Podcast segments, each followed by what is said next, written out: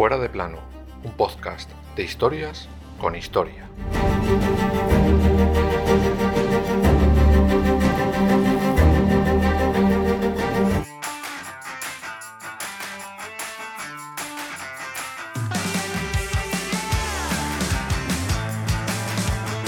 Aquella madrugada estaba durmiendo en su cama, como siempre. Iba a ser un día más en la guerra que iba ganando. Pero algo acababa de ocurrir a cientos de kilómetros de esa cama. Ninguno de los que estaban a su alrededor se atrevían a despertarlo. Pues bueno era con esas cosas.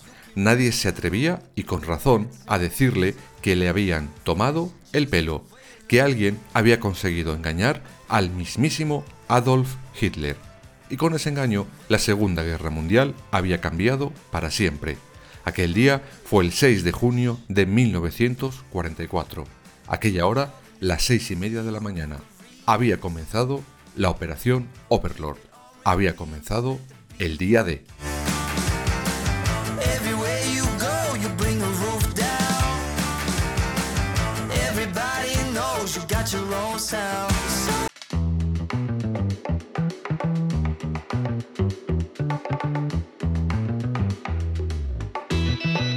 Antes de contaros quién, cómo y por qué engañó al mismísimo Hitler, vamos a recapitular un poco de lo que siempre nos han contado de aquel día de junio. Luego ya iremos a descubrir poco a poco lo más desconocido de aquella operación. Una operación que en principio estaba prevista para el día anterior, el 5 de junio, pero que por las condiciones climatológicas de la zona, los aliados desaconsejaron comenzarla y esperar al menos un día más. Tampoco podían demorarlo mucho porque corrían el riesgo de que el teatro que habían montado y el que iban a montar se les viniera abajo y no pillarían a los nazis con el pie cambiado. Aquella operación, denominada Overlord, había sido tomada en una conferencia unos meses atrás, y todos los empeños desde ese día se habían dirigido a evitar que Hitler supiera ni el más mínimo detalle. El efecto sorpresa era clave. Sin él, mejor ni intentarlo, ya que las costas francesas estaban fuertemente custodiadas por los ejércitos nazis. Aquel día se seleccionaron cinco playas, todas con nombre clave y divididas por países. Utah y Omaha serían atacadas por los americanos, Sword y Gold para los británicos y Juno para los canadienses. Contar las batallas en sí, además de tedioso, creo que no es el objeto de este podcast, porque están más que contadas en libros, novelas, películas o series. Pero lo que sí merece nuestra atención son tres detalles que ayudaron a ganar no solo aquel día de, sino a la larga sirvieron para dar un vuelco a la Segunda Guerra Mundial. Todos sabemos el final, pero ¿qué tuvieron que ver un espía catalán? unos tanques de goma y un paracaidista que se hizo el muerto en el éxito del día D?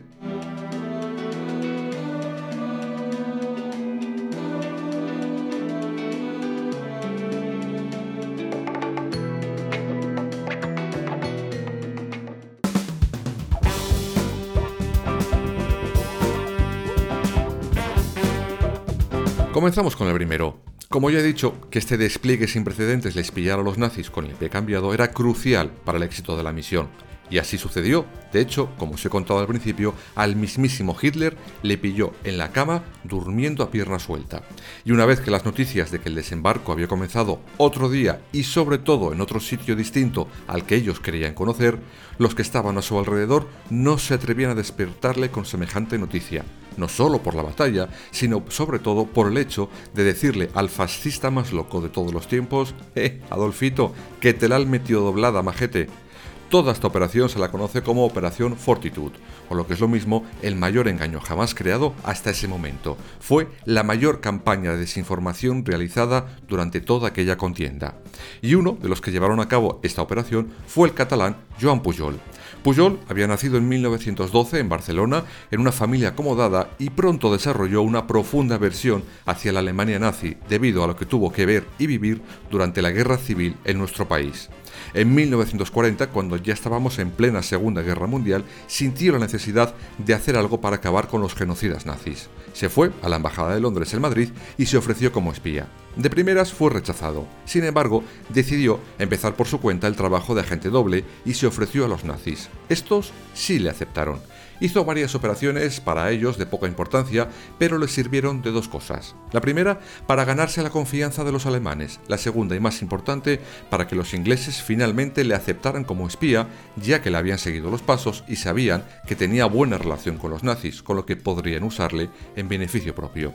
Comenzó operando desde, Lisboa, pero delante de los alemanes hacía creer que operaba desde Gran Bretaña. Incluso les pasaba informes falsos y cuentas de gastos que hacía, por ejemplo, utilizando la guía de ferrocarriles de Inglaterra. No será hasta la primavera de 1942 cuando realmente pise Gran Bretaña. Allí hace creer a los alemanes que ha conseguido reclutar a un elevado número de agentes que disponían de información valiosa y de altos cargos. Debía de tener buena memoria para acordarse de todos los agentes que fingía enumerar en sus informes. Un paso en falso le hubiera costado literalmente la vida. La información que mandaba solía contener cosas ciertas para que su relato al final tuviera avisos de realidad, o por ejemplo, mandaba informes de avances de tropas más tarde de lo que les hubiera resultado útil a los nazis y de esa manera conseguía minimizar cualquier posible daño. Por cierto, los alemanes, además de crédulos, eran generosos con Garbo, apodo este que le puso un compañero británico por sus grandes dotes de actor ya que para los gastos de aquella supuesta extensa red de espías que Pujol manejaba, le soltaban ingentes cantidades de dinero. Muy, muy listos no parecen ahora estos nazis, aunque sin duda el gran triunfo de Garbo fue engañar al mismo Hitler en esa operación Fortitude.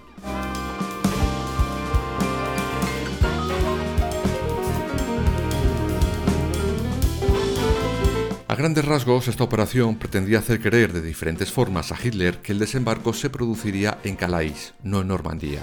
Los nazis pensaron que el desembarco aquel día se iba a producir a 250 kilómetros de donde realmente se produjo, y allí que mandaron al grueso de sus ejércitos para esperar a los aliados. No me quiero ni imaginar la cara que debieron de poner los nazis cuando vieron desembarcar a tanto soldado aliado tan lejos de donde les esperaban. Tal fue el engaño que Pujol consiguió hacer que incluso una vez comenzado el día D, sabiendo que habían desembarcado en otro sitio, Hitler siguió confiando en él y seguía esperando el gran desembarco en Calais. En su enfermo cerebro no debía de caber que alguien le hubiera engañado. Pues sí, amigo Führer, te la dieron con queso.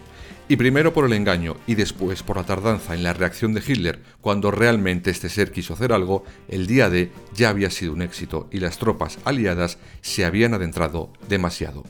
Por cierto, Pujol, al final de la guerra, huyó por miedo a represalias de los nazis, que aún seguían pululando, a Angola. Y la verdad es que era un gran actor y un gran espía, incluso después de la guerra. En 1949, al poco de llegar a su destino, fingió su propia muerte por culpa de una supuesta malaria. Con toda la pasta que había ganado de los nazis, se fue a Venezuela. En 1984, por culpa de un escritor inglés especializado en novelas de espías y no creyendo demasiado la rocambolesca muerte de Pujol, este reapareció. Se marchó a Londres, donde fue recibido con toda clase de honores. De hecho, es el primero y uno de los pocos condecorados por ambos bandos, la Cruz del Hierro Alemana y la Orden del Imperio Británico. Ambas se las dieron el mismo año, en 1944. Finalmente, nuestro espía murió en Caracas en 1988. O no, porque con Garbo cualquier cosa era posible.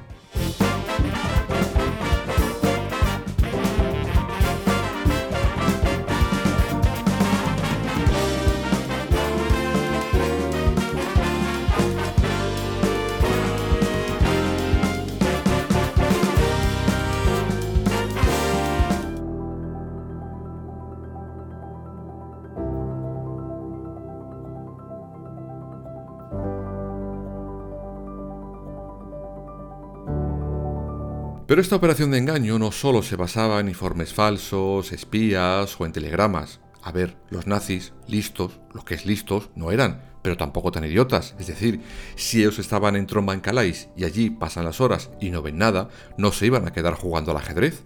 Una parte también básica para el éxito del día D fue el uso de tanques, aviones y lanchas falsas inflables. Sí, sí, eso mismo que en verano te llevas a la piscina, pero en vez de con forma de unicornio o de donut, pues con forma de un aterrador tanque de combate.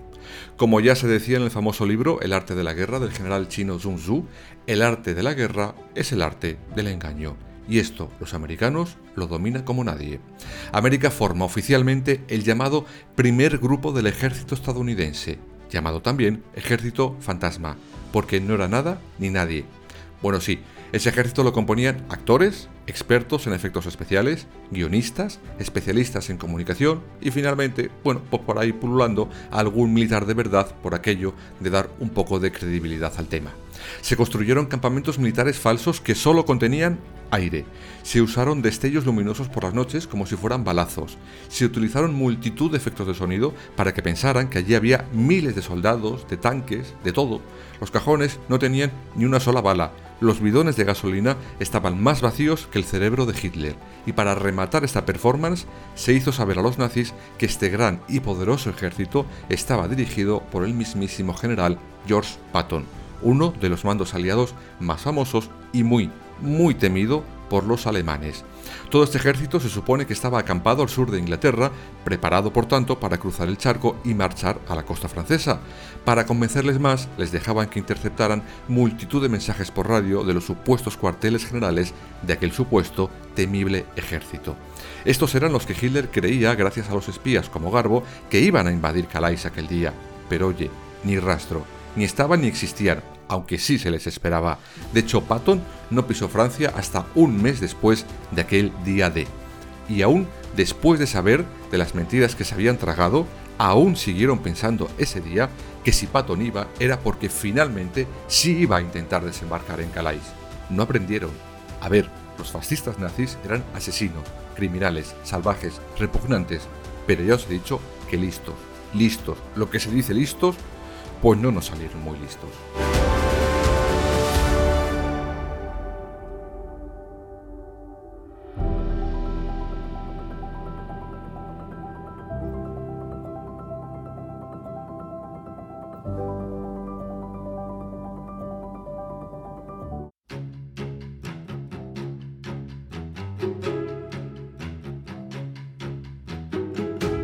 Como hemos visto ese día de, los aliados jugaron al arte del engaño para vencer a Hitler y con ello salvar miles, millones de vidas. Pero también aquel día un hombre jugó a su particular engaño para salvar una vida, la suya propia.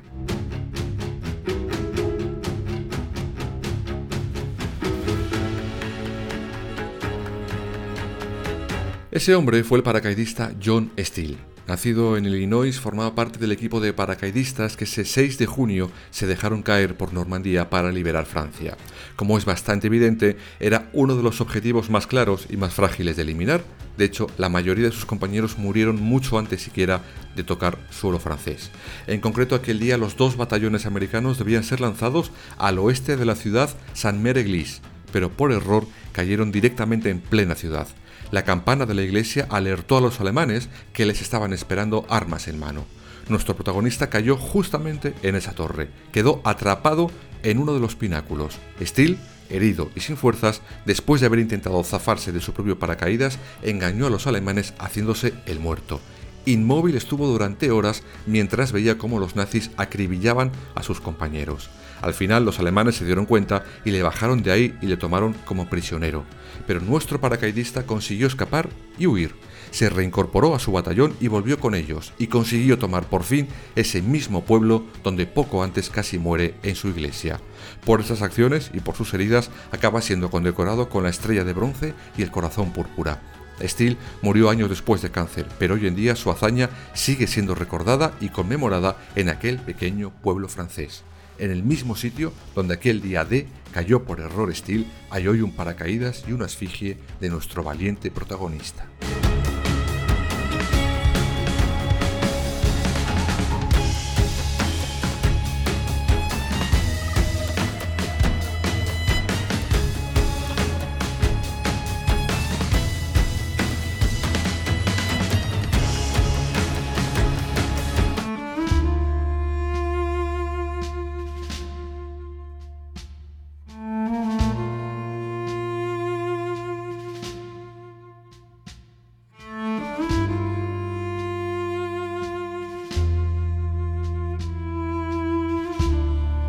Ya se contará cuando toque, pero con ese día D comenzaba el fin de la guerra.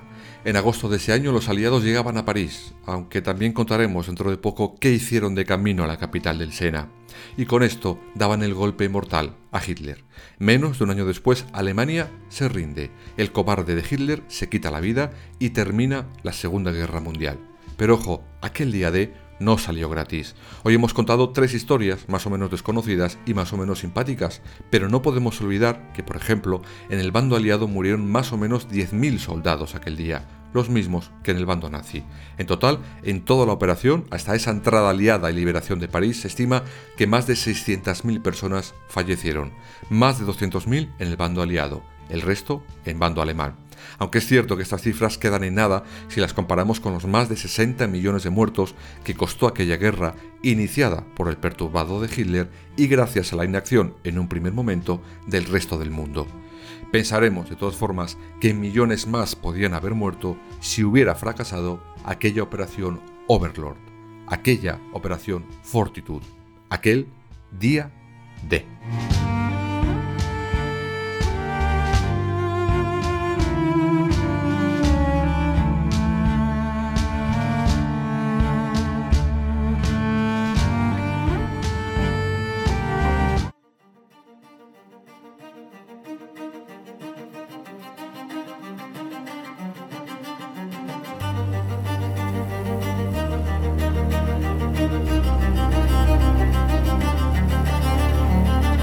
Fuera de plano. Suscríbete en las principales plataformas y síguenos en nuestras redes sociales, Instagram y Twitter. Fuera barra baja de plano.